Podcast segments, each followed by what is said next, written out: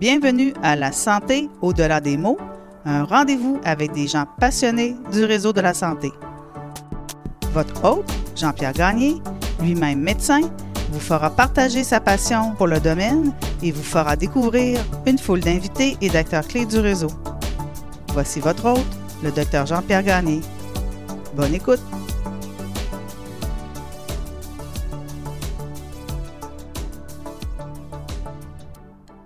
Je reçois cette semaine Dr Frédéric Pouliot, urologue. Dr Pouliot est gradué en médecine et en urologie de l'Université Laval, titulaire d'un fellowship à l'Université de Californie à Los Angeles en oncologie et imagerie moléculaire. Dr Pouliot est également clinicien-chercheur chevronné au FRQS.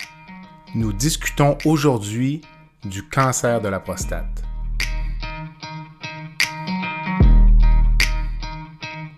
Au cours de l'entretien avec mon expert, je fais un tour complet de la maladie, incluant le rôle de la prostate, l'incidence du cancer, les méthodes et les objectifs du dépistage, symptômes, diagnostics, traitements, effets secondaires de la chirurgie. Nous discutons également du suivi, de la récidive et nous discutons également des implications à long terme du traitement, notamment sur les fonctions urinaires et.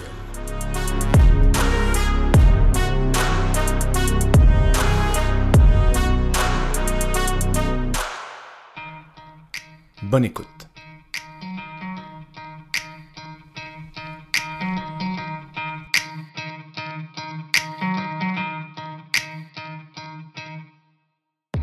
Alors Frédéric, bonsoir. Bonsoir. Merci d'avoir accepté l'invitation du balado La santé au-delà des mots par un beau lundi après-midi. Alors, pour une fois qu'il fait beau. Ben oui, merci à toi, Jean-Pierre. C'est gentil.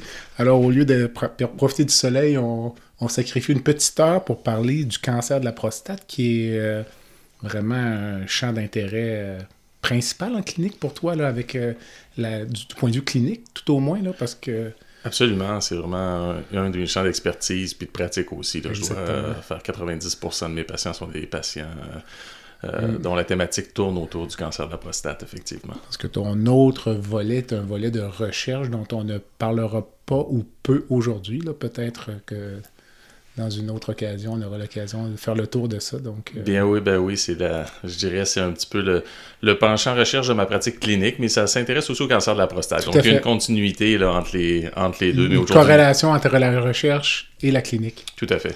Alors aujourd'hui, on est ici pour parler du cancer de la prostate, donc qui est un cancer très fréquent. Donc, euh, quel est d'abord pour euh, quel est le rôle de la prostate?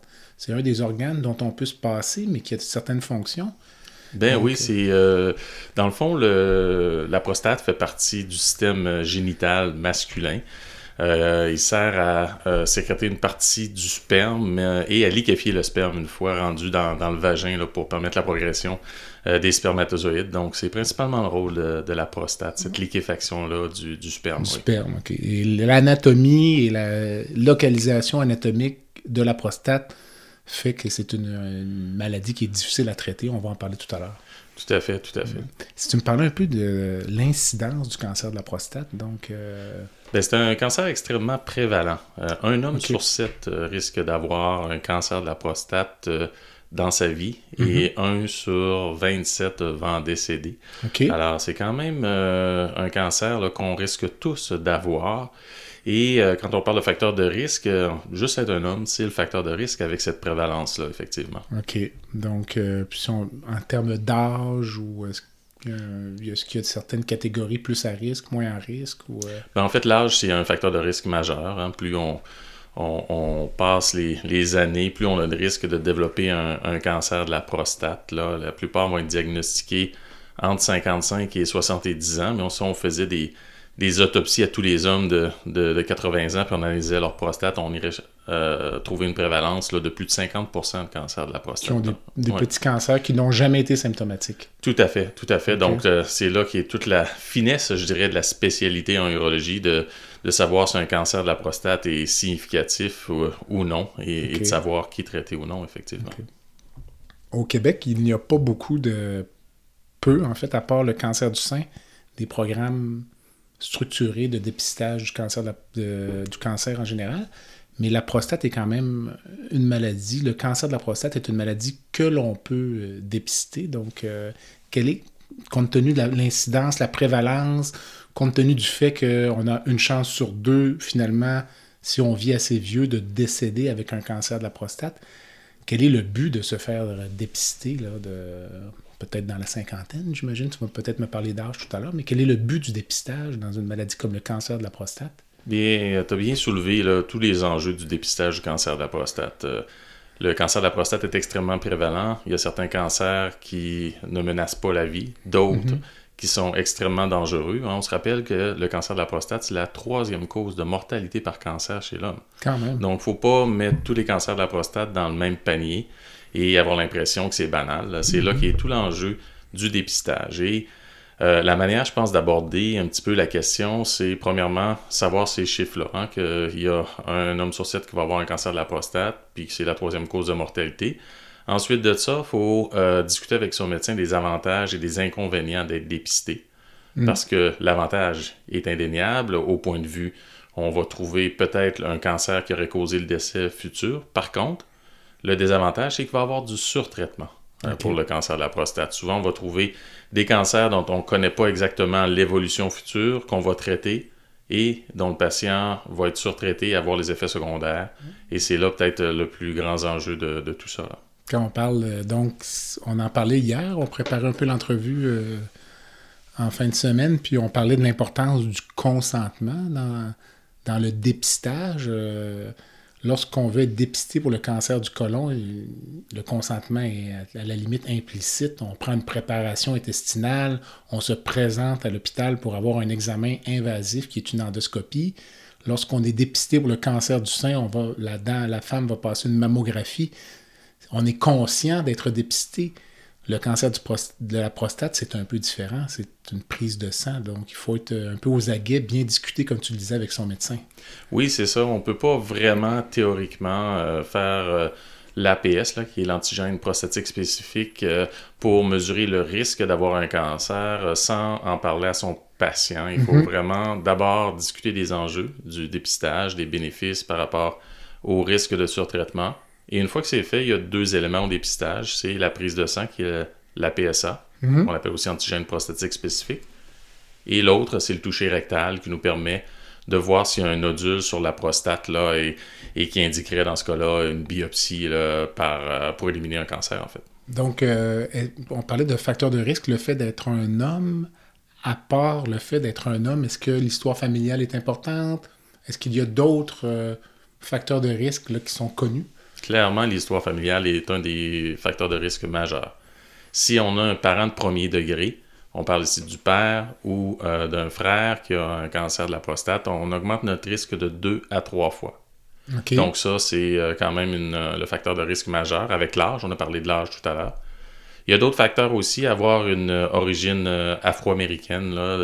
les personnes à la peau noire vont avoir une un risque augmenté de, cancer de la prostate et de cancer létal aussi. Donc, faut vraiment, euh, c'est un facteur de risque majeur et donc il euh, faut, avoir ça en tête aussi. Il y a des facteurs de risque qui sont un petit peu moins associés, moins euh, associés, mais qui peuvent avoir un rôle. On parle ici de certaines mutations dans, dans, les enzymes qui synthétisent la testostérone. Ça peut avoir un effet. il y a certaines associations aussi avec l'inflammation.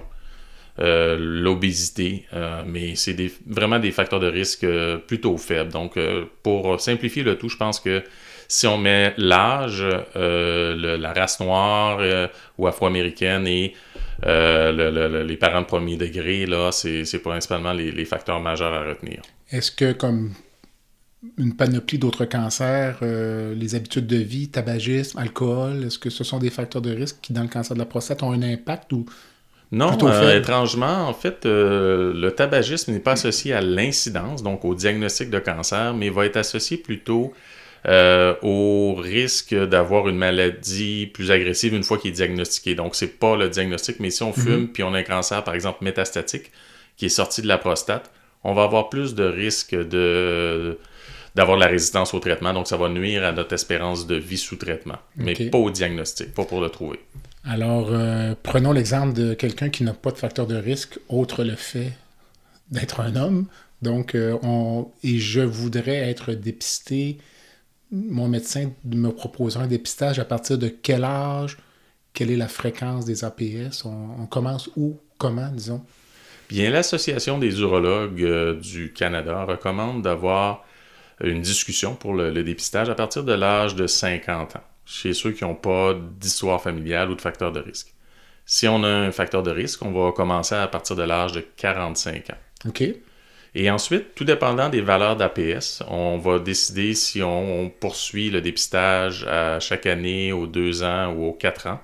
Et euh, si l'APS demeure un petit peu élevé avec le temps, on peut ensuite de ça référer à un urologue et faire d'autres examens avant de faire la biopsie pour vraiment mieux caractériser le risque. OK, donc à partir de 45 ou 50 ans, associé à un toucher rectal, tu en faisais mention tout à l'heure, c'est ça? Oui, c'est euh, recommandé de faire un toucher rectal parce que, étrangement, les cancers les plus agressifs de la prostate, ceux qui vont aller ailleurs, vont métastasier très tôt, sont ceux qui souvent sécrètent très peu de PSA, qui est le marqueur de la prise de sang. D'accord. Donc, euh, le toucher rectal vient un peu euh, s'assurer qu'on n'a pas de cancer sournois là, qui, qui se développe un peu avec des PSA qui seraient dans les valeurs normales.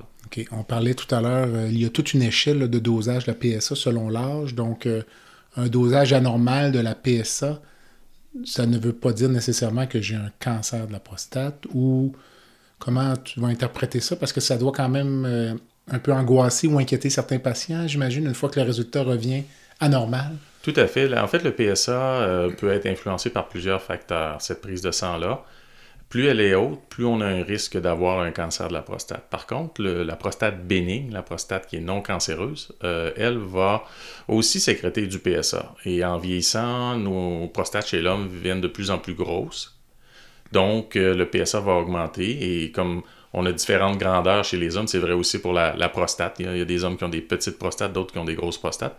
Et il y en a tout simplement que ça va être, euh, leur PSA va être élevé simplement parce qu'ils ont une grosse prostate. Alors, c'est jamais euh, du blanc au noir avec la valeur de PSA. Il faut corréler ça avec la taille de la prostate, euh, la rapidité avec laquelle le PSA augmente et euh, plein d'autres facteurs. Donc, on ne peut pas sur une simple valeur de PSA en fonction de, de, l'âge y aller d'une biopsie, par exemple. OK, d'accord. Et avant d'aller passer ma PSA, moi, est-ce que j'ai certaines précautions à prendre? Est-ce que je mène une vie normale? Est-ce que je peux aller faire une randonnée de vélo? Est-ce que je peux avoir des relations sexuelles? Quels sont les... Oui, il y, a certains facteurs là, que tu as très très bien soulignés. Il euh, ne faut pas avoir de manipulation rectale qui pourrait toucher la prostate et faire euh, envoyer du PSA, de, cette enzyme-là, dans, la circulation sanguine. Euh, il y a des faibles, augmentations suite à l'éjaculation aussi qui peuvent être responsables. Le vélo aussi peut être un autre facteur. avoir eu une infection récente, avoir eu donc une infection urinaire ou une prostatite récente va faire monter le PSA. Ce sont tous des facteurs à prendre en compte euh, pour le patient avant d'aller voir son test, mais aussi euh, pour, euh, pour les médecins. Si notre patient vient d'avoir une rétention urinaire, qui est un autre facteur, ou mhm. vient d'avoir une infection, c'est pas le temps d'aller faire des, des, PSA. Ils vont être faussement élevés à ce moment-là. Exactement. Alors, moi, j'ai passé ma PSA selon le barème, l'âge. je suis référé au docteur Pouliot, spécialiste. Donc, on fait quoi à partir de là? Donc, tu m'examines, j'imagine? C'est ça. On vient confirmer un peu que le toucher rectal est bénin, pas de nodule. Euh, ensuite de ça, on va regarder un peu l'espérance de vie. C'est le premier réflexe à ah, avoir. Euh, oui, c'est ça. Euh, ça dépend de, de C'est pas un réflexe naturel dans d'autres cancers. Souvent, on, regarde tout de suite le, mode curatif, mais ici, on... Non, c'est ça. Donc, un peu l'espérance de vie et l'âge, donc, en même temps. Euh, ce qui n'est pas toujours facile à évaluer, euh, l'espérance de vie, euh, parce qu'il y a des patients à 75 ans qui ont encore 12 ans d'espérance de vie, mais si on est capable, on devient bon à, l'estimer. Et il faut avoir, là, pour, pour aller vraiment de, de, plus loin, il faut au moins avoir une espérance de vie, là, je dirais, de, de, 10 à 15 ans encore. Donc, c'est pour ça qu'on recommande d'arrêter de faire le dépistage à partir de l'âge de 70 ans, en général. Donc ça, c'est le premier réflexe. Ensuite de ça, on s'assure que ce n'est pas une seule valeur de PSA, que si le toucher euh, rectal est normal. On a plusieurs autres étapes qu'on peut faire. Et la première, c'est une relative nouveauté, je dirais, là, dans, le domaine du cancer de la prostate euh, depuis environ 10 ans. Euh, on commençait à en faire quand j'étais en fellowship il y a, une douzaine d'années en Californie. Et ici, c'est rendu maintenant très bien implanté dans la région de Québec, c'est de faire une résonance magnétique de, de, la prostate. Pourquoi? Parce que la résonance magnétique va être précise là, pour diagnostiquer les cancers significatifs à environ 85-90%. Donc, une fois qu'on a un doute, avant de faire une biopsie, comme on le faisait avant, Mm-hmm. un peu à l'aveugle, au hasard, sans viser aucune lésion, on faisait des échantillons dans la prostate. Maintenant, on fait euh, souvent une, une résonance magnétique qui nous permet de voir est-ce qu'il y a des lésions ou pas dans la prostate.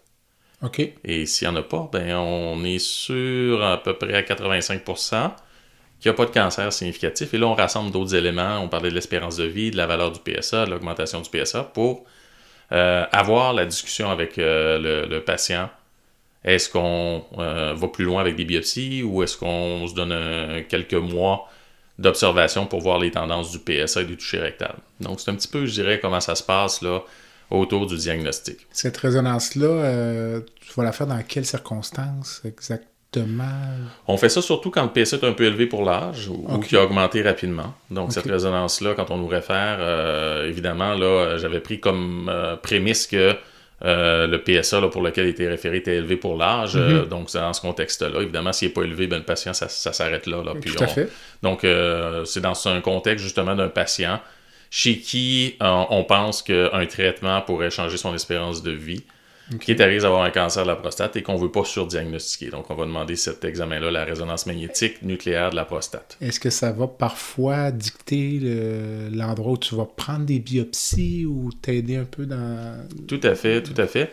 Euh, dans le Sud de Québec, on a un, un appareil qu'on a acquis il y a 5 ans grâce à la Fondation, qui s'appelle un appareil euh, d'échographie qui fusionne l'image de la résonance magnétique euh, avec euh, le- l'ultrason. Mhm. Donc, on ne voit pas le cancer à l'ultrason ou la lésion, euh, mais la résonance magnétique le voit, puis ça nous permet de vraiment faire les biopsies exactement là où il y a une lésion. Euh, donc, c'est- très intéressant. Ça nous permet justement de viser cette lésion-là plutôt qu'y aller simplement au hasard dans la prostate comme on le faisait euh, avant. Et euh, donc, euh, la, la- la- la- la prochaine étape, une fois qu'on a une lésion euh, dans, à une résonance magnétique, c'est d'aller cibler cette lésion-là. Et prendre quelques échantillons au hasard aussi à travers la prostate pour s'assurer qu'on n'aurait pas manqué euh, un cancer qui n'est est pas visible à la résonance magnétique, le fameux 15% dont on parlait. Est-ce qu'il y a des cas où tu vas aller directement en biopsie sans faire la résonance magnétique? Tout à fait. Euh, quelqu'un qui a un APS extrêmement élevé, hein, euh, qui euh, qu'on se dit bon ben ça peut être ça peut rien être d'autre qu'un cancer. de la prostate, c'est très probable. Quelqu'un qui a un toucher rectal fort positif là, qui nous laisse suspecter qu'il y a un cancer de la prostate. Quelqu'un de métastatique par exemple, puis qui a un APS encore là très élevé ou qui a des métastases à la dans les os aux imageries.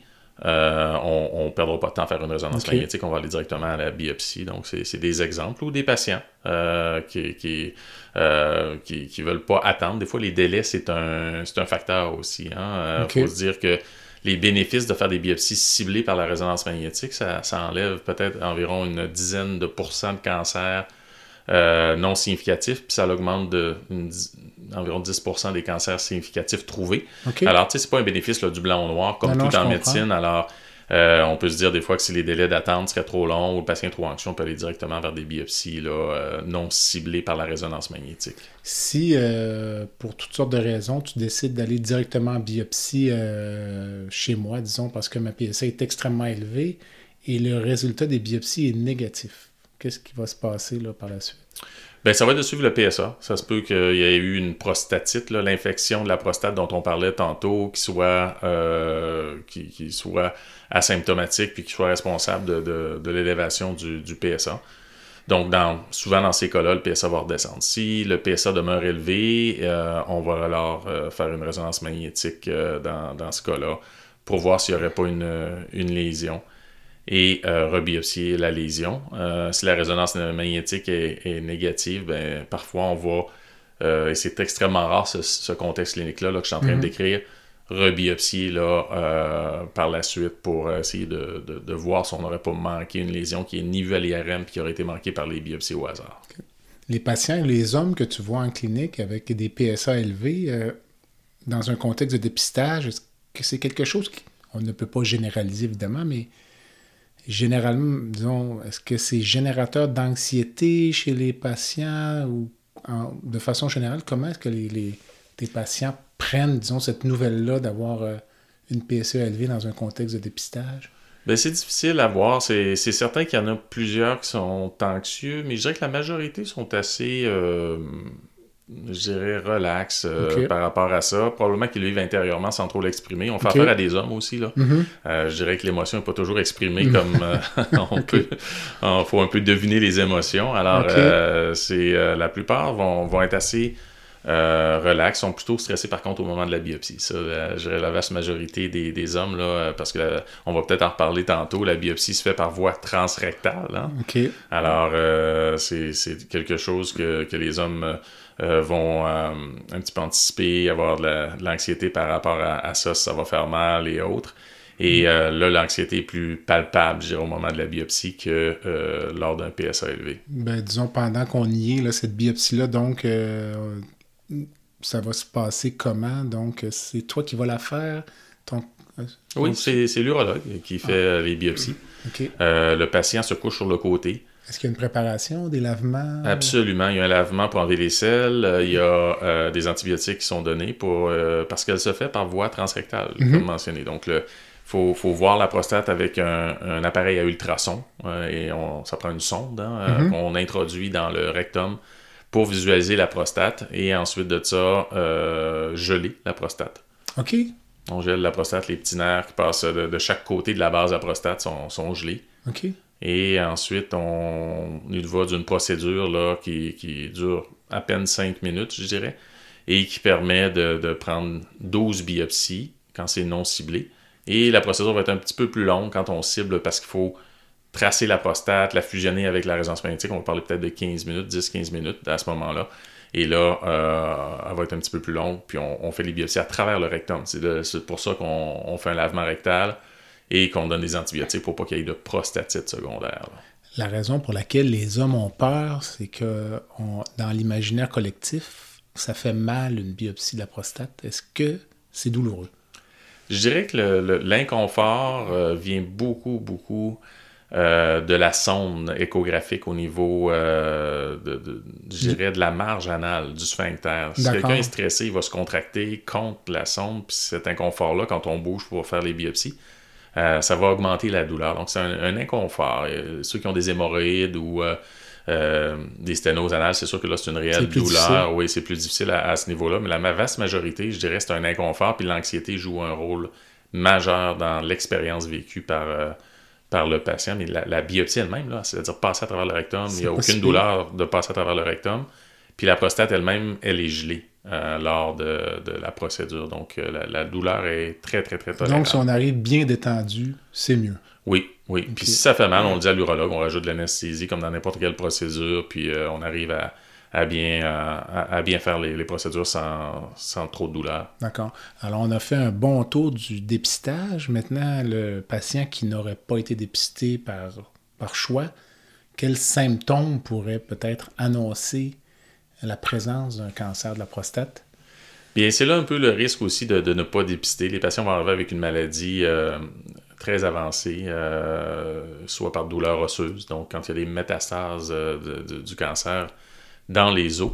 Ça peut faire de la douleur, puis le patient va, se présenter comme ça. Ça peut aller même jusqu'à des symptômes neurologiques parce que la, la, colonne vertébrale, les os de la colonne vertébrale sont souvent les, les os les plus atteints mm-hmm. avec le bassin. Donc le patient va se présenter en douleur et même des fois il va avoir des symptômes, là, euh, difficulté à marcher, haute faiblesse euh, des, jambes, ça peut être une présentation. Les symptômes du bas appareil urinaire aussi par invasion locale peuvent être une présentation de, certains patients. Donc, on va avoir euh, de la difficulté à uriner, diminution du jet, euh, uriner goutte à goutte. Mais c'est très rare que ça se présente comme ça. Donc, si vous avez, euh, si un patient ou si quelqu'un a, ces symptômes-là, les, chances sont que ce soit la prostate qui grossit simplement. Donc, inquiétez-vous pas. L'hypertrophie bénigne de la prostate. C'est ça, c'est ça. C'est la vaste majorité des patients qui vont avoir des symptômes secondaires à ça.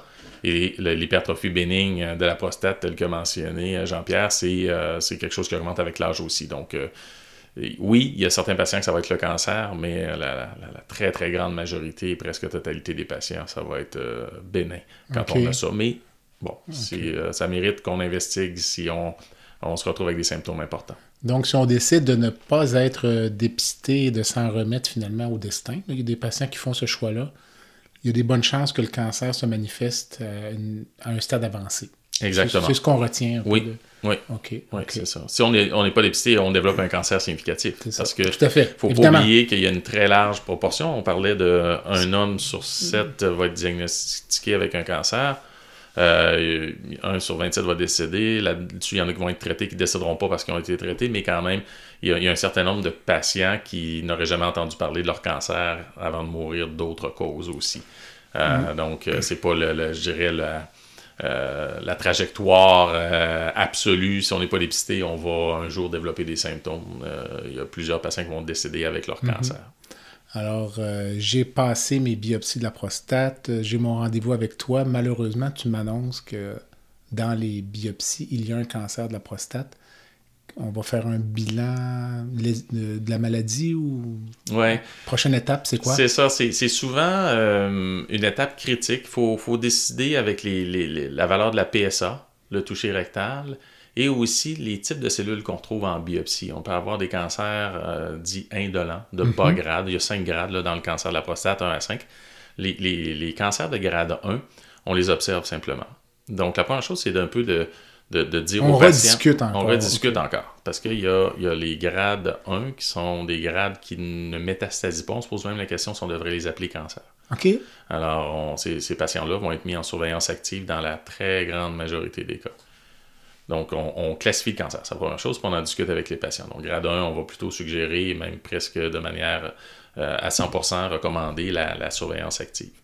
Ce qui veut dire qu'on va refaire des biopsies pour ces patients-là qui ont des cancers de, de, de bas risque, de bas grade, euh, avec des bi- rebiopsies, des PSA et d'autres résonances magnétiques, sans opérer, sans donner de radiothérapie, qui sont des, des traitements possibles.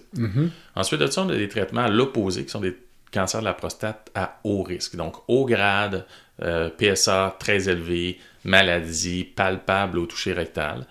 Euh, ces cancers-là, eux, euh, vont être traités, mais malheureusement, là, plus de 50% de ces, de, de- de ces patients-là vont récidiver de leur cancer malgré les traitements, là, la prostatectomie radicale, la radiothérapie. Donc ça, c'est les deux extrêmes. On observe ou on traite, puis il faut s'attendre à avoir d'autres traitements OK. entre les deux, euh, on va avoir des cancers de risque intermédiaire et euh, ces cancers-là euh, vont avoir un, potentiel d'aller ailleurs, de, de métastasie euh, sur 3, 5, 10 ans, mais ne porteront pas un risque immédiat aux patients. Alors là, c'est là que toute la- la quantification du risque, la discussion avec le patient est importante, à savoir est-ce qu'on va vers la surveillance active, le traitement, et euh, la modalité de traitement ensuite est, est discutée. Donc, euh, pour faire un petit peu un résumé, trois catégories. Bas risque, risque intermédiaire au risque. Les bas risques, on les observe, on fait de la surveillance active, on dit pas au patient de se retourner chez lui, on surveille activement. Risque intermédiaire, on va aller les offrir un traitement dans la majorité des cas, mais il y a certains patients qu'on peut suivre. Et les hauts risques, euh, eux, on les traite localement quand ils ne sont pas métastatiques. Euh, et euh, on faut s'attendre par contre à, à avoir d'autres traitements qui vont suivre par la des suite. récidives. Mhm. Et en termes de bilan euh, préopératoire, est-ce qu'il y a des résonances magnétiques, des scintigraphies osseuses, des PET scans ou quoi que ce soit de cette nature? Oui, le cancer euh, de la prostate métastatique a deux sites principaux, là, les, les ganglions et les os. Donc, tout patient là, sont des critères prédéfinis selon l'APS, le toucher rectal euh, et le grade de la tumeur là, dont on a parlé. On va décider des patients qui ont besoin d'avoir une stadification par scintigraphie des os. Donc, on va aller voir s'il y a des métastases dans les os. Euh, ou encore euh, euh, tomodensitométrie euh, abdominopelvienne ou résonance magnétique là, abdominopelvienne pour voir s'il n'y a pas des adénopathies, donc des ganglions, ganglions. augmentés de volume Qui serait localisé dans l'abdomen. principalement. Donc, ça suit vraiment euh, la périphérie de la prostate. Donc, d'abord au bassin, ensuite, ça monte dans le, le rétropéritoine qui est, qui est l'abdomen, là, à l'arrière de l'abdomen. Euh, c'est là qu'on va voir les, euh, les métastases apparaître dans les ganglions. Et dans de, de rares cas, ça peut aller dans d'autres organes, mais je dirais la, plus de 90% des patients, c'est dans l'os ou les ganglions qu'on va retrouver les métastases. Frédéric, on va prendre une courte pause. On va revenir pour parler du traitement et des effets secondaires du traitement. Très bien. À tout de suite. Cet épisode du balado La santé au-delà des mots, traitant du cancer de la prostate, est rendu possible grâce à la compagnie Bayer. Le podcast La santé au-delà des mots est une présentation du groupe conseil Beauchamp, Beaulieu, Dessureau, Toupin de la financière Banque nationale Gestion de patrimoine. Comme nous croyons que la santé financière fait partie de la santé globale, nous sommes heureux de nous joindre au Dr Jean-Pierre Gagné pour vous souhaiter une bonne saison de la santé au-delà des mots.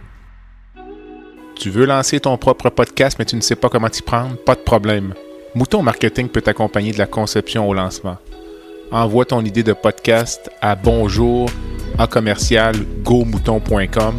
Bonjour à commercial g o m o u t o n.com. L'univers du podcast t'attend.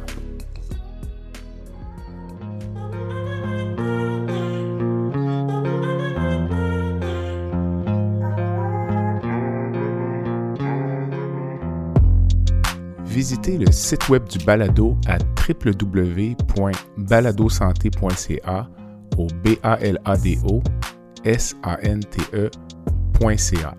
Visitez également notre page Facebook, envoyez-moi des commentaires, des suggestions d'invités et abonnez-vous au balado sur la plateforme de votre choix.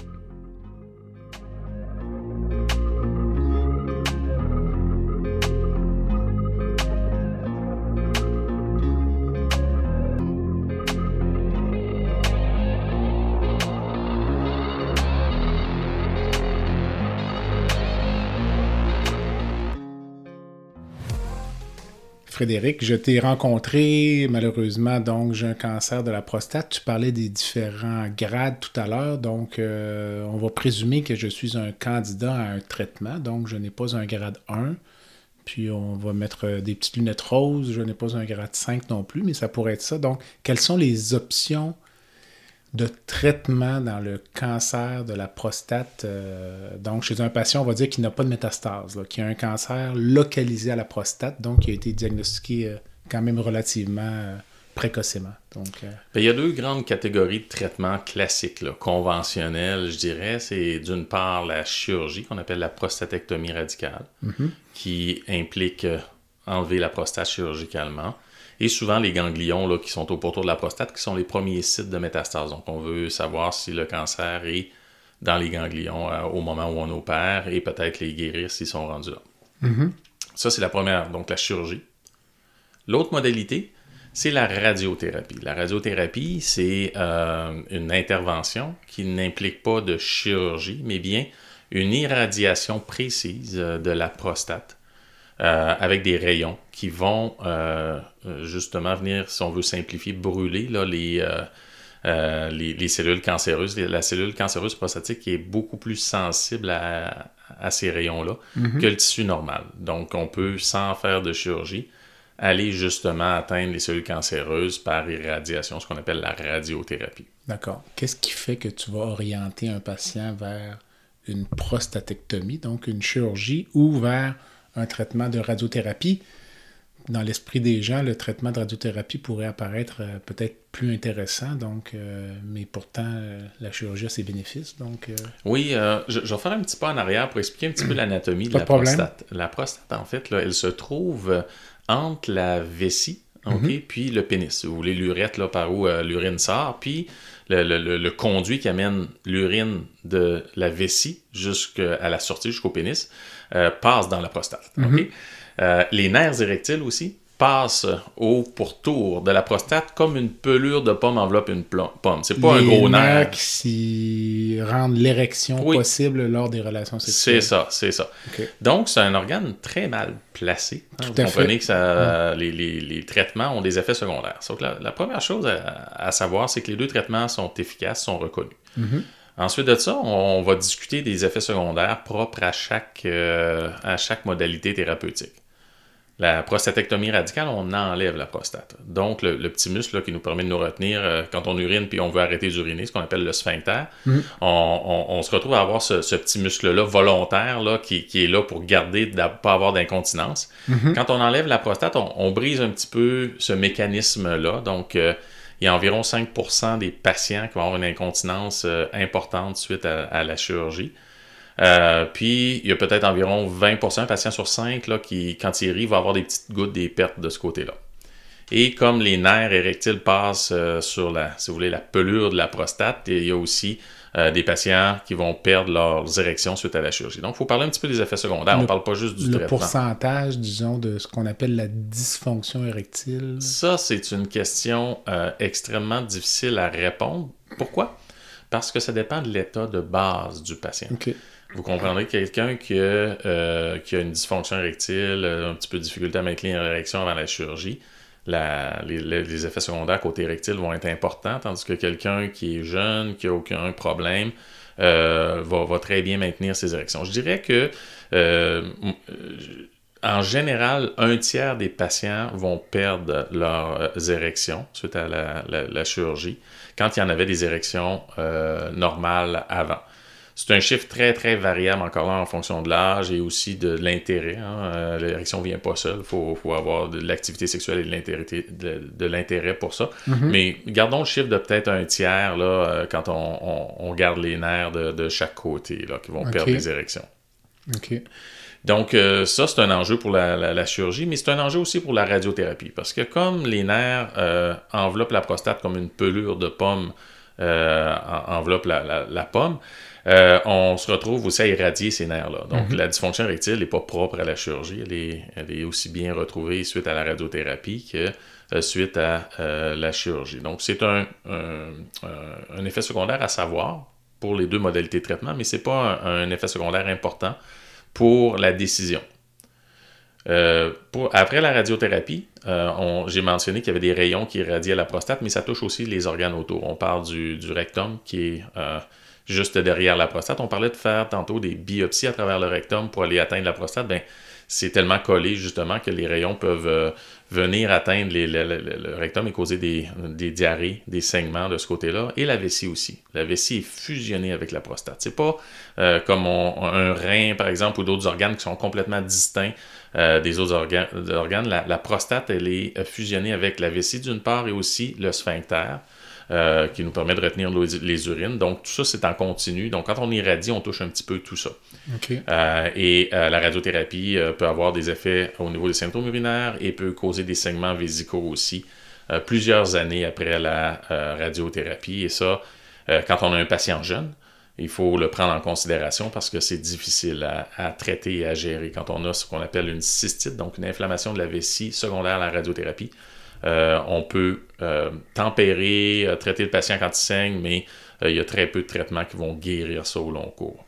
Donc, il faut parler de tout ça quand on parle des, effets secondaires. Chez quelqu'un aussi qui va avoir de la radiothérapie dans, des cancers plus agressifs, on va donner de l'hormonothérapie pour trois ans. L'hormonothérapie, c'est de la castration. On enlève toutes les hormones mâles en même temps que la radiothérapie chez ces hommes-là. Donc, c'est pas banal. Si on a le choix d'être opéré, euh, sans avoir d'hormonothérapie, euh, on va peut-être en avoir plus tard, mais mhm. immédiate par rapport à en avoir immédiatement pour trois ans. Euh, ça peut être un facteur majeur chez quelqu'un qui est sportif et qui, par exemple, qui est actif sexuellement et, qui ne veut pas avoir les effets secondaires d'avoir une castration chimique associée à la radiothérapie. Je t'écoute parler, j'ai l'impression que plus le patient est jeune, plus tu opines vers la chirurgie. Est-ce que je me trompe? Oui, oui, pour deux raisons principales. Euh, la première euh, est que euh, la chirurgie a moins d'effets secondaires chez les jeunes. il y a moins d'incontinence chez les jeunes, une préservation érectile bien meilleure parce que le, statut de base est, mieux. L'autre chose aussi, c'est que si le cancer revient, on va continuer de faire les prises de sang, la PSA qu'on parle en dépistage, on va continuer de la faire. S'il revient, il reste toujours l'option d'y aller vers des thérapies de rattrapage avec la radiothérapie. Donc la radiothérapie, c'est pas que c'est mauvais, mais c'est une c'est un arc de plus euh, si le cancer revient qu'on peut donner quand on fait la chirurgie. À l'opposé, la, radiothérapie, ben, ces dommages-là qu'on peut induire, pas chez tous les patients, là, c'est, peut-être 5 à 10% des patients qui vont avoir ça par euh, atteinte de la vessie, du rectum et, autres. Euh, si on, se met à saigner secondairement à ça, ben, on en a pour longtemps à avoir. Puis si le cancer revient, ben, malheureusement, les traitements là, comme la chirurgie là, sont possibles, mais avec euh, ce qu'on appelle la morbidité des effets secondaires grandement augmentés côté continence et dysfonction érectile. à peu près 50 euh, à 60% des patients vont avoir une incontinence presque totale, perdre leurs urines complètement euh, quand on fait une chirurgie après la radiothérapie. Donc, chez un jeune patient, on aime garder ces options-là de radiothérapie peut-être plus tard et éviter qu'il y ait des effets secondaires au long cours difficiles à traiter. OK, OK. Et dis-moi, peut-être en aparté, est-ce que ça te prend absolument un diagnostic de cancer pour faire une prostatectomie? Ou tu vas parfois opérer simplement sur l'imagerie ou... euh, Non, il y a trop d'enjeux. Euh, on parlait tout à l'heure euh, des cancers de bas risque, de risque intermédiaire, de haut risque. Il faut, faut quantifier. Puis un élément, l'é- l'élément important, c'est le grade de la tumeur, là, qui peut être de 1 à 5. Donc, ce, ce grade-là se trouve uniquement suite à la ça biopsie. prend une biopsie. Euh, donc, euh, parce qu'il y a des patients de grade 1, comme on le mentionnait, qu'on n'opérerait pas. Donc, l'image n'est pas suffisante pour, euh, pour opérer ou donner de la radiothérapie aux patients. Lorsqu'on pense à une prostatectomie en 2023, tout au moins pour les gens dans le milieu, on pense beaucoup à la chirurgie par robot. Donc, qu'est-ce que le robot a amené à ta spécialité au point de vue vraiment de, de la prostatectomie?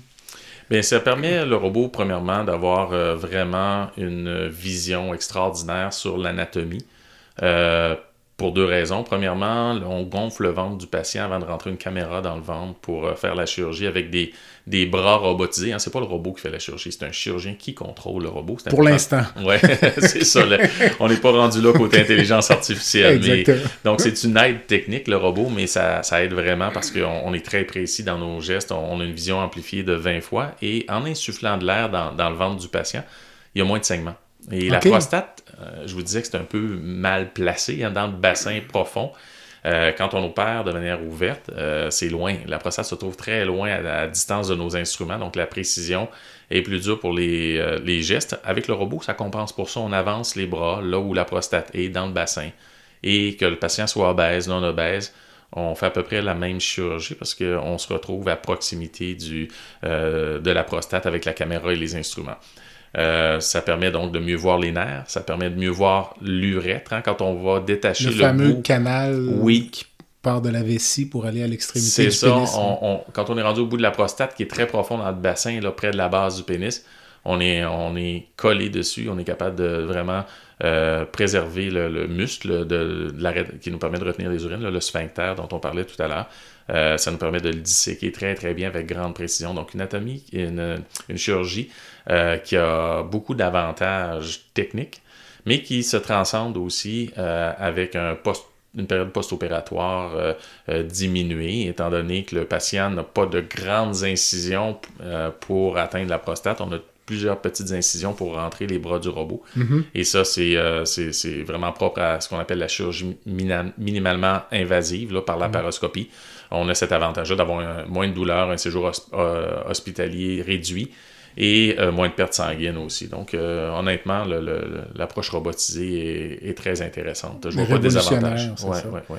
Donc, euh, si tout va bien, je devrais m'attendre à rester à l'hôpital combien de temps? Est-ce que je vais sortir avec une sonde, des drains? Oui, c'est ça. Donc, la, la prostatectomie radicale dure environ 3 heures sur la table d'opération. 3 heures, 3 heures et demie en, en moyenne. Euh, et au réveil, le patient bon, a une sonde urinaire parce que vous comprenez qu'on enlève, euh, pour reprendre l'image d'une pomme, on enlève la pomme entre la vessie et l'urètre, le conduit qui amène l'urine, mais il faut recoudre ça ensuite ensemble. On reconstitue euh, le mécanisme de continence euh, robotiquement et, et chirurgicalement avec une anastomose. On, rejoint les deux avec des fils.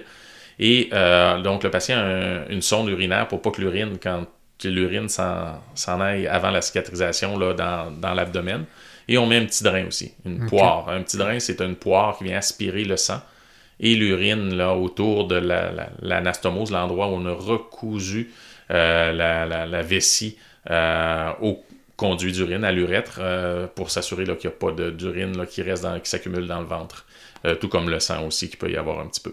Et la sonde, je vais la garder combien de temps? 7 jours environ. Et le séjour post-opératoire est de 24 heures. Donc, le lendemain, le patient est opéré le jeudi. Le lendemain matin, évidemment, le, le- le- patient se sent un petit peu, euh, euh, un petit peu de douleur, très légère normalement.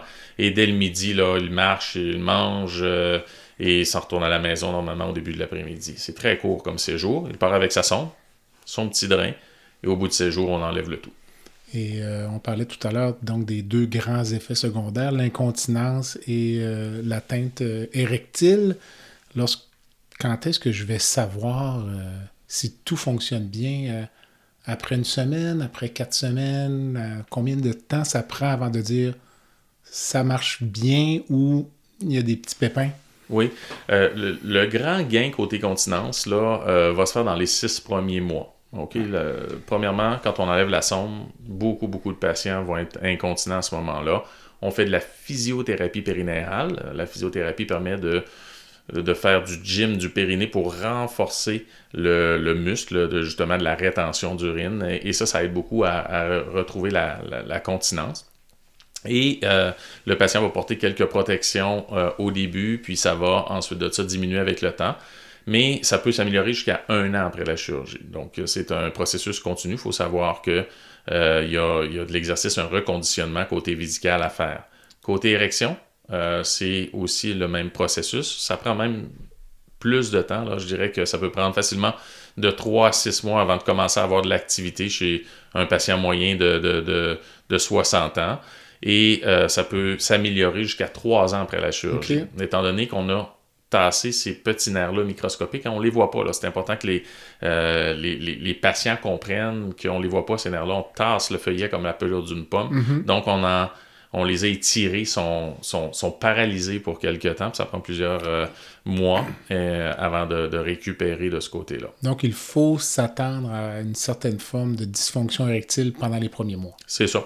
Sauf les très jeunes patients, eux, vont, vont avoir euh, presque pas de, dysfonction érectile. Des fois, on, on en opère à 40, 45 ans. Eux vont avoir une presque pas de perte de ce côté-là, pas de, de, déficit, mais un patient là, typique de 60 ans, même si on préserve bien les nerfs, il euh, faut s'attendre à ce qu'il y ait une période d'inactivité.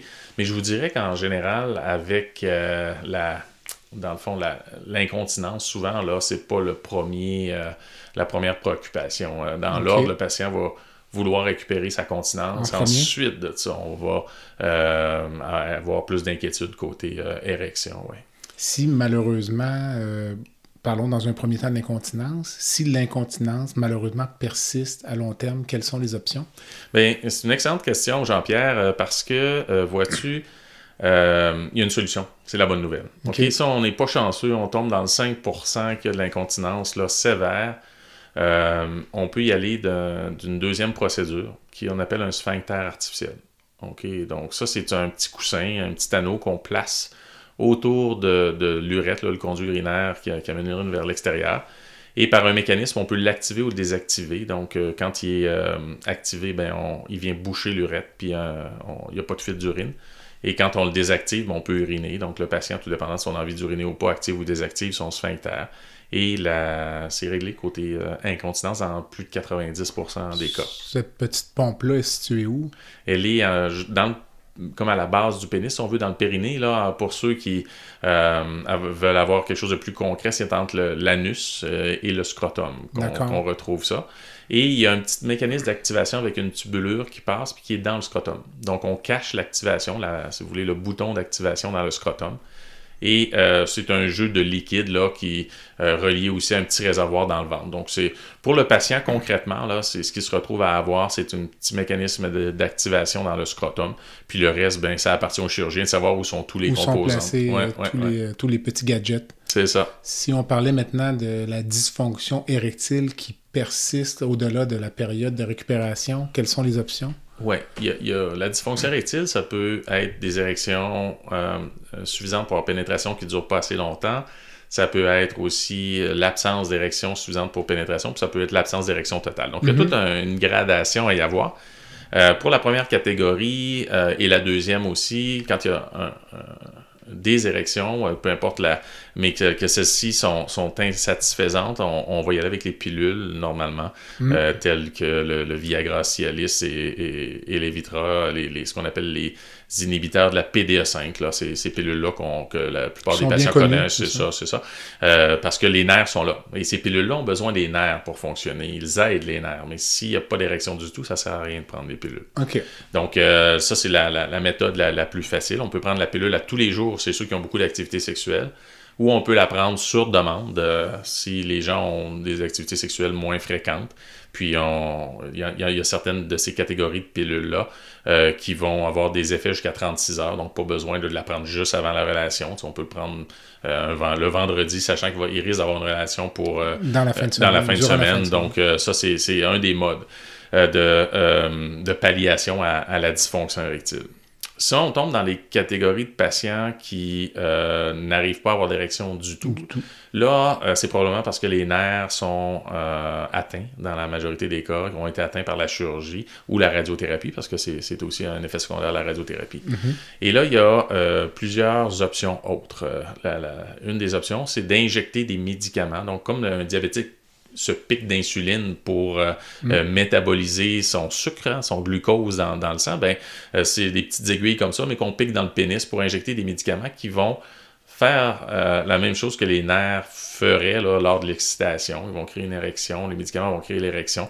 Euh, en vasodilatant les vaisseaux du pénis, puis il va y avoir une érection qui va euh, durer plusieurs minutes, euh, voire une heure, qui va permettre d'avoir la, relation suffisante et satisfaisante. Donc, c'est un mode qui est, possible. On peut ensuite de ça mettre des petites pilules dans l'urètre qui vont laisser relarguer euh, les, médicaments, euh, les mêmes médicaments qu'on injecterait dans le pénis. Mhm. Par contre, via l'urètre, c'est un petit peu moins efficace que l'injection. Euh, c'est pour des patients souvent qui ont un peu d'érection, mais pas assez suffisante pour avoir des pénétrations ou autres là, avec, avec les pilules. Donc, je dirais que c'est des patients un petit peu moins sévères que ceux qui vont avoir les injections. Et l'autre mode, de celle que, que, j'encourage aussi beaucoup les patients à avoir, c'est des, des, pompes péniennes. ces pompes-là sont des vacuums euh, soit qu'on fait un vacuum pour amener le sang dans le pénis, puis on glisse un anneau à la base du pénis, puis le pénis reste rigide, comme s'il y avait une érection. Et euh, plusieurs patients sont très satisfaits. L'avantage, c'est que ça demande un investissement de 300-400 dollars initialement, mais après ça, euh, on l'a pour euh, la, durée de vie de euh, cet appareil-là. Donc, mhm. d'un point de vue économique, c'est intéressant. Moins douloureux peut-être aussi que les, injections? C'est ça. Les injections, c'est pas très douloureux. Il faut, faut, que le patient soit à l'aise avec s'injecter au niveau du pénis.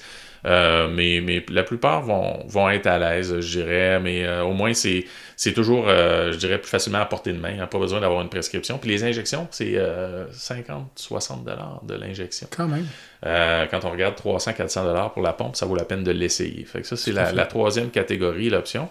Et finalement, dans, dans, dans certains cas, si quelqu'un va avoir euh, une érection sans aucune, euh, aucun artifice, autre pilule ou quoi que ce soit, on peut mettre des prothèses péniennes euh, qui vont avoir un mécanisme d'activation comme le sphincter dans le scrotum. Puis le, le, pas le médecin, le, patient l'active lorsqu'il le veut et l'érection se, se fait.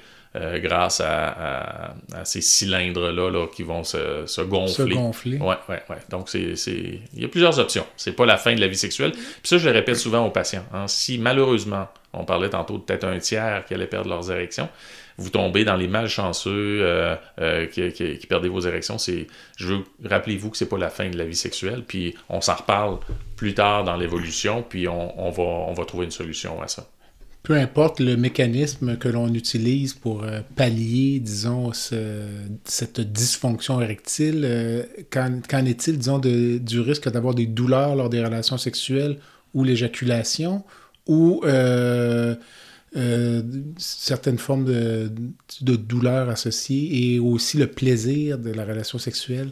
Est-ce que ces deux éléments-là oui, c'est une excellente question. Oui. Souvent, on va mélanger l'érection avec la, la, jouissance. Mm-hmm. Et euh, tout ce qui est jouissance passe par la peau. OK? C'est pas les mêmes nerfs, c'est vraiment donc le, plaisir peut être atteint sans érection. Euh, ça n'enlève pas la, possibilité d'avoir un orgasme ou, quoi que ce soit. Euh, des fois, ça peut être un peu plus difficile parce que le pénis n'est pas dur et pas rigide, mais euh, c'est deux choses différentes. Donc, il y, a des couples qu'on va voir de temps en temps qui vont tout simplement redéfinir leur sexualité. ils n'ont plus besoin d'érection, puis ils vont être actifs différemment. ça, on, va voir ça. Et, ce qui est certain, c'est qu'il n'y aura plus d'éjaculation. Tout à fait. Hein, donc, la prostate, on parlait tantôt que c'était euh, je dirais, euh, un organe qui sécrétait euh, certains enzymes essentiels à l'éjaculation et aussi à la liquéfaction du, du sperme. Mais c'est aussi le carrefour où tout se joint là, pour former l'éjaculat. Donc, quand on l'enlève, il n'y a plus d'éjaculation mhm. pour les patients. Donc, la jouissance, est, elle est différente, l'orgasme. Et les patients, il y en a certains qui peuvent avoir des douleurs lors de l'orgasme, d'autres, ça ne changera rien. Et certains même vont trouver que c'est un orgasme euh, augmenté en, qualité. Donc, euh, on, on voit de tout. le patient jeune qui a un cancer de la prostate qui veut conserver sa... Le patient demeure fertile. Donc, est-ce que tu vas recommander de congeler du sperme ou tu vas plutôt recommander de faire des ponctions au niveau du testicule si plus tard il y a un désir de, ben, d'avoir des enfants? Oui, oui, c'est une bonne question. Le, plus simple, c'est euh, d'y aller vers la congélation de, sperme. Euh, c'est atraumatique, il n'y a pas de chirurgie. Euh, on essaie juste de renouveler. Là, c'est euh, je pense une centaine de dollars par année euh, à la banque euh, de, sperme pour qui entretiennent les, paillettes de, sperme et tout ça. Mhm. Alors ça, c'est le, plus facile. Si jamais on n'a pas pensé ou on n'était pas dans un contexte où on voulait des enfants, puis on en veut, ben là, il y a toutes sortes de techniques en, infertilité pour aller prélever du sperme directement dans le testicule et, et ensuite de ça faire de la, fécondation in vitro. Mhm. puis c'est donc il y, a plusieurs options, oui. Euh, donc, j'ai été opéré, ça a bien été, donc le suivi à long terme, tu vas me voir une fois par année, quatre fois par année. Est-ce que j'ai des prises de sang, des examens? Oui, tout à fait. Il y a, deux, je dirais, aspects importants, là, importants du, suivi. L'aspect qu'on dit relié au cancer, l'oncologie. Euh, et ça, c'est relativement simple avec le cancer de la prostate parce que la PSA, là, après la chirurgie, elle devrait être à zéro. zéro. OK? Alors, euh, c'est pas. Euh, donc, euh, on suit le PSA avec la prise de sang à chaque trois mois, trois à six mois, pendant les premières années. Et on voit si le PSA se réélève, n'est pas zéro. on peut se poser des questions, que ça se peut que ce soit du tissu bénin, des fois qu'il reste un peu, on observe, puis s'il continue d'augmenter, mais là, il faut penser à une récidive. Là, il y a tout ce qu'on appelle un algorithme, un schéma euh, de, qui est mise en place euh, de réaction, d'investigation qu'on va faire euh, pour voir si on donne de la radiothérapie ou autre. Et, ça, c'est très complexe. Donc, vraiment, le suivi est relativement simple pour le Seulement des prises de sang. Des prises de sang. Pas de scintigraphie osseuse, parce qu'on parlait de métastases osseuses tout à l'heure. Bien, si le PSA devait résister à la, radio, à la chirurgie, à la radiothérapie, puis là, il s'élève, il s'élève, il s'élève, il arrive à un point où on veut savoir s'il y a des métastases. Mm-hmm. Mais initialement, là, très tôt, et chez la, majorité des patients, là, leur PSA va rester zéro. Et euh, ces patients-là, euh, leur suivi, c'est principalement la, prise de sang. À quelle fréquence? c'est ça, c'est six mois à... Euh, ben, mm-hmm. trois, mois à six mois au début. Puis plus on s'éloigne du traitement, la radiothérapie ou la chirurgie, plus on espace les, les suivis parce que le risque de récidive est beaucoup moindre. Et l'autre aspect du suivi, que je voulais parler, c'est le suivi fonctionnel. On a parlé d'incontinence urinaire, de dysfonction érectile. Ben, faut suivre aussi nos patients pour les, euh, accompagner là-dedans, mm-hmm. leur offrir les options, leur prescrire les médicaments. les rares patients qui vont avoir de l'incontinence majeure, ben, faut, faut les orienter vers un sphincter. Donc, il y a le suivi à la fois pour le cancer et le suivi pour euh, les dysfonctions euh, euh, urinaires et, érectiles. Est-ce que c'est un suivi, le, suivi oncologique, est-ce que c'est un suivi que toi tu offres ou que tu vas laisser dans les mains du médecin de famille? Non, on fait systématiquement urologie. Mmh. c'est un suivi, je pense qu'il peut difficilement être fait par un médecin de famille qui a tellement de choses à, s'occuper. C'est pas la, c'est pas que c'est nécessairement très très très compliqué, mais euh, les seuils de récidive de PSA n'ont rien à voir avec ceux au diagnostic. Hein. Après une prostatectomie radicale, le, PSA, la valeur 0.2 est une récidive, alors qu'au diagnostic, quand on fait le test du dépistage, on, biopsie en général à un PSA environ à 4.0. Donc, euh, c'est 800 fois plus bas. Est-ce que tous les médecins de famille savent ça? Non. Alors, euh, euh, pour le bien du patient, on, aime mieux les, suivre nous-mêmes. Est-ce que tu vas me suivre jusqu'à ma mort ou quand vas-tu me, donner, comme on dit, mon, mon congé? Oui, le, risque de récidive diminue à mesure que le temps passe. Il, il ne vient Rarement zéro. Alors, euh, puis comme c'est une simple prise de sang, euh, ce qu'on va faire, on va suivre jusqu'à 10 ans, souvent une fois par année, le PSA. Et ensuite, euh, ce que je recommande aux médecins de famille, c'est de faire un PSA une fois par année à leurs patients parce que c'est l'exception, là. c'est un faible pourcentage, mais il y a quand même des patients qui ont des récidives après 10 ans. Et on a, tous les urologues, on a des exemples de, de ça. Alors, je recommande juste parmi les prises de sang, euh, prises de sang pour le sang et tout ça, là, la fonction des reins, ben, on peut faire une prise de sang pour la prostate chez ceux qui ont eu un traitement. J'imagine toujours en regardant l'espérance de vie, on revient un petit peu toujours au même, euh, au même scénario de départ. Exactement. Si toutefois on documente une récidive. Donc, malheureusement, tu parlais de récidive surtout osseuse. Donc, la PSA a augmenté. Peut-être, j'imagine, tu vas avoir fait une scintigraphie osseuse qui démontre des métastases. tout n'est pas terminé. Donc, qu'est-ce qu'on va offrir aux patients à ce moment-là? Non, c'est ça. Donc, c'est là que j'expliquais que ça devenait compliqué pour un, médecin de famille à suivre et tout ça. Euh, quand on a une récidive, il faut déterminer la première chose, est-ce qu'elle est locale? Mm-hmm. Est-ce que c'est dans le lit de la chirurgie ou dans le bassin, euh, dans les ganglions qui sont là? Ou est-ce qu'elle est à distance? Donc, on peut se servir de facteurs cliniques. Euh, mais on a aussi des euh, manières d'investiguer euh, de manière précise la localisation. On appelle ça l'imagerie moléculaire. Maintenant, c'est rendu en clinique. Là, moi, j'ai été étudier ça il y a 10 ans pour faire les premières études. J'ai fait partie des premières études, mais maintenant, c'est en clinique et on peut aller voir, essayer de, voir de manière plus précise où se trouve la récidive. Si la récidive, elle est locale, on peut la traiter par radiothérapie après une chirurgie. Euh, et euh, dans des cas bien sélectionnés, on peut traiter par une chirurgie après la radiothérapie. Donc, on veut donc donner une chance de guérir encore aux patients. Donc, ça, il faut comprendre que si on a une récidive après un traitement primaire, radiothérapie ou chirurgie, il y a encore une chance d'en guérir. Et on peut aller de thérapie de rattrapage ou de sauvetage qu'on va lire. Première chose. Si euh, malheureusement, c'est pas possible, il y a une deuxième résistance à ces traitements de rattrapage-là, Là, on, ça veut dire que le cancer n'est plus localisé et se retrouve soit dans les os, ailleurs. Et on va faire des imageries, donc de la radiologie répétée pour voir s'il y a des métastases ou pas. Et euh, la prochaine suite logique de traitement va être l'hormonothérapie dont on a parlé en début d'entrevue. Mhm. Cette hormonothérapie-là vise à ramener les niveaux de testostérone des hommes qui ont les récidives à distance, les métastases, euh, à zéro. Puis le cancer de la prostate est dépendant de la testostérone. Il n'y a pas d'hommes qui vont développer un cancer de la prostate s'il n'y avait pas de testostérone. La prostate euh, carbure à la testostérone. Donc, en enlevant la testostérone, on contrôle le, euh, cancer de la prostate. Malheureusement, on ne le guérit pas. On le contrôle. Donc, la, la, castration va devenir le traitement pour contrôler le, la castration chimique. Elle peut être chirurgicale, enlever les, les gonades, enlever les testicules, ou chimique. 99% des hommes choisissent la castration euh, chimique euh, par injection. C'est des injections qu'on donne aux 3 à 6 mois en général et euh, qui permettent de ramener les niveaux de testostérone très très bas. Est-ce qu'il y a plusieurs types de médicaments de cette nature-là ou c'est une seule molécule? Non, il y a énormément de médicaments, il y en a plusieurs équivalents. Et euh, vraiment, la plupart sont, euh, sont comme je disais, équivalents. Là, ça reste une question de préférence. Est-ce qu'on veut l'avoir intramusculaire, sous-cutané? Est-ce qu'on veut l'avoir aux 3, 6 mois euh, ou autre? Alors, vraiment, il y, a, il y, a, plusieurs formulations possibles pour castrer les patients de manière chimique, oui. Avec certains effets secondaires, j'imagine? On, ben oui, en a parlé un peu tout à l'heure? Ben oui, la, la testostérone, c'est important pour, pour les hommes.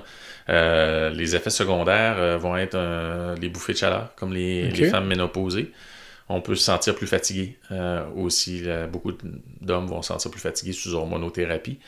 Et il va y avoir une perte de force de musculaire. On sait que les culturistes prennent la mhm. testostérone pour augmenter leur masse musculaire. À l'inverse, si on coupe la testostérone, on va perdre ce, ce volume musculaire-là, avoir un petit peu plus de faiblesse, augmenter notre masse graisseuse. Et, j'en profite pour dire que s'il y a des patients sous hormonothérapie ou si on met des patients sous hormonothérapie, un, élément extrêmement important, c'est l'activité physique euh, de nos patients. Donc, euh, Préserver l'activité physique. Oui, parce qu'on va être plus fatigué et on va perdre nos muscles. Ça va être plus dur de faire de l'exercice, on sera plus performant ou moins performant. Et là, on rentre dans un cercle vicieux. Un cercle vicieux de dire je suis fatigué, ça ne me tente pas de m'entraîner, euh, je suis moins fort, pourquoi m'entraîner, et ainsi de suite. Et là, le patient prend du poids et tombe dans une espèce de spirale euh, de déconditionnement et d'effets métaboliques. Là, c'est ce qu'on appelle le grossir et devenir mhm. avec les facteurs de risque cardiaque euh, associés. Et, c'est ça qu'il faut prévenir. Donc, euh, hormonothérapie, on, traite notre cancer, mais il faut penser à notre cœur. Il faut penser aussi à notre condition physique et faire de l'exercice régulièrement. Donc, ça fait partie des traitements secondairement aux effets secondaires qu'on a parlé. Et l'autre effet secondaire qu'il faut parler, c'est l'effet de l'hormonothérapie, de la castration sur l'os. C'est très rare de retrouver une ostéoporose sévère chez, l'homme en général. C'est plus associé à la ménopause chez la femme. Mais un homme qui n'a plus de testostérone va être sujet à, avoir une perte de, une fragilisation des os. Euh, qui va causer des fractures au long cours. Parce que le, patient, là, euh, son cancer va être contrôlé pendant des années en général. Mhm. C'est vraiment un, cancer qui répond très bien aux thérapies euh, de castration et autres. Là. Et donc, l'os, avec toutes ces années passées sans testostérone, va s'affaiblir, s'affaiblir et on va retrouver des, des fractures éventuellement au long cours. Donc, il va falloir suivre ça aussi. Euh, au-delà de l'exercice physique, il va falloir suivre la santé osseuse de nos patients. Est-ce que la santé psychologique est en jeu aussi? Tu parlais de fatigue, euh, risque de dépression? Ah oui, tout à fait. C'est un effet secondaire, ça, important. Euh, aussi à, suivre. il peut même avoir un petit peu des pertes de mémoire chez les patients plus vulnérables, les patients plus âgés. donc, le, côté humeur aussi peut, être mise en, jeu. Aussi le fait d'avoir un cancer là, qui, qui plus euh, qu'on peut plus guérir, euh, ça, a un impact au-delà de la, de la testostérone. Mais si en plus on s'affaiblit, on, perd notre libido, on perd euh, notre masse musculaire. Il y a plusieurs facteurs qui peuvent mener à une dépression. Et il faut être alerte vis-à-vis de nos patients pour ça. J'imagine que comme pour beaucoup de cancers, tu parlais d'une récidive peut-être jusqu'à 10 ans, mais j'imagine que les récidives sont plus fréquentes au début, puis comme dans les cancers digestifs, nous, les deux premières années sont souvent cruciales. Est-ce que c'est un peu la même chose dans le cancer de la prostate ou... Oui, oui, c'est euh, vraiment plus euh, le cancer euh, récidive tôt, plus il y a de risques. Ben, en fait, plus on est tôt, plus, plus, il y a des risques de récidiver du cancer, c'est plutôt ça.